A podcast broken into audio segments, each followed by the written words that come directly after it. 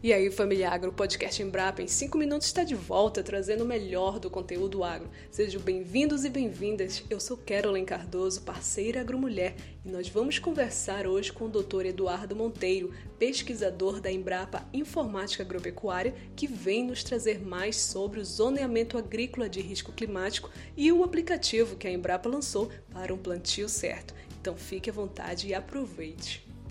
Seja bem-vindo, doutor Eduardo, ao podcast Embrapa em 5 minutos. Muito obrigada por estar trazendo mais dessas informações aí para gente.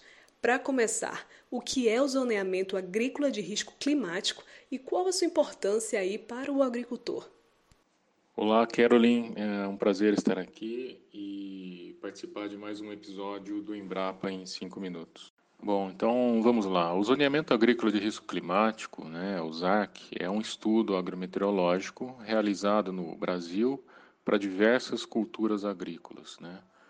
É, são mais de 40 culturas analisadas e o resultado desses estudos, eles basicamente indicam uma delimitação né, de regiões de produção e épocas de plantio de acordo com as probabilidades de perda de produção causadas por eventos meteorológicos adversos. Então, em outras palavras, né, o ZARC ele indica o que plantar, onde plantar e quando plantar, com maiores chances de sucesso. Né? Então, basicamente, os resultados que, que os usuários dessa informação vão encontrar é, para cada município, quais as janelas de plantio mais indicadas e os níveis de risco associados a essas janelas, né? É, para diferentes culturas, três tipos de solo, segundo sua capacidade de armazenamento hídrico, e também para diferentes comprimentos ou duração do ciclo é, dos cultivares adotados. Então, essas informações elas permitem que agricultores né, ou outros atores do agronegócio organizem seus investimentos de forma a mantê-los né, a sua produção, a sua lavoura dentro de níveis de risco economicamente viáveis, tá? o que é muito importante para evitar é, exatamente uma perda muito frequente né, em muitos anos consecutivos. Entendi. E qual é o papel na adoção de novas tecnologias e nas práticas agrícolas? A adoção de tecnologias e práticas agrícolas adequadas, a, específicas né, para cada condição de clima e solo, do agricultor é fundamental para o sucesso da produção.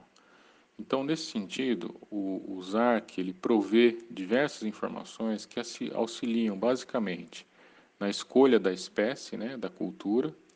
Por quê? Porque ele vai mostrar em cada município quais as culturas que têm viabilidade ali dentro de níveis de risco ah, climático aceitáveis, né? É, quais são possíveis e quais não são possíveis. É, ele também permite que o agricultor veja as diferenças, né, ou a viabilidade de cada cultivo em função da capacidade de armazenamento hídrico do seu solo. Solos muito rasos ou excessivamente arenosos, com baixa capacidade de armazenamento hídrico, vão resultar em risco de seca, é, de perdas por seca muito mais elevados. Então, alguns municípios, e principalmente algumas épocas do ano, vão ser muito mais restritíveis para solos desse tipo enquanto que solos de maior capacidade de armazenamento vão ter janelas de plantio e um número de municípios é, é, com maiores, né, vão ter mais melhores condições é, quando esse solo ocorre na propriedade.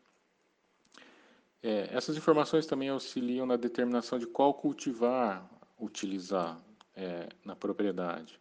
Por exemplo, quando o zoneamento indica níveis de risco elevado para o município, isso significa que o produtor deveria procurar ou optar por cultivares mais resilientes, mais resistentes à seca, ao invés de adotar cultivares é, de alto potencial produtivo e normalmente muito mais sensíveis à seca. Isso também auxilia na determinação do ciclo ideal para cada município. Né? Cultivares de ciclo curto são mais adequadas para janelas de plantio ou períodos favoráveis muito curtos. Por outro lado, aqueles municípios com uma estação é, de cultivo mais longa admitem é, ciclos mais longos e, eventualmente, pode até é, permitir mais de uma cultura, né? permitindo aí a produção da safra e uma segunda safra. Né? É, municípios com é, nível de risco elevado também sinalizam para o produtor que ele deve ter muito mais cuidado é, com o manejo de solo, quando o risco está relacionado à deficiência hídrica. Por quê? Ele deve sempre buscar um melhor desenvolvimento radicular, mais aprofundado, e uma maior disponibilidade hídrica para a cultura, de maneira a reduzir o seu risco.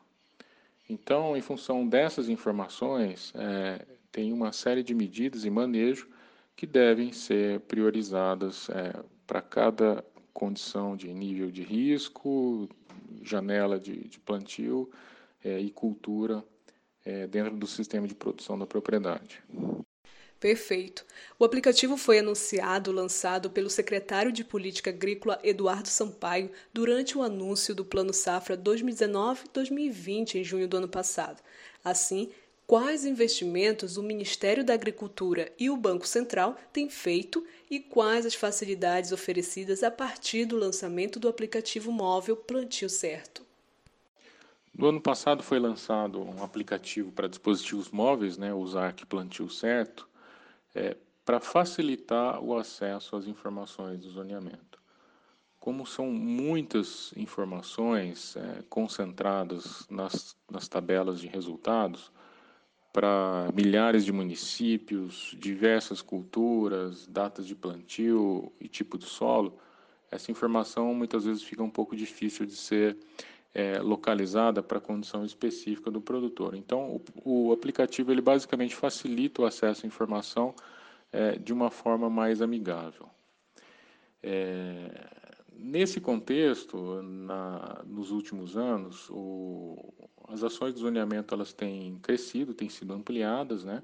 O Ministério da Agricultura e também agora mais recentemente com o apoio do Banco Central, né, através do, do, do Proagro, é, tem investido na ampliação e na melhoria das informações é, do zoneamento que são utilizadas para a gestão de risco do produtor rural é, e também é, para os programas de política agrícola como o Proagro e o PSR, Programa de Subvenção ao Seguro Rural.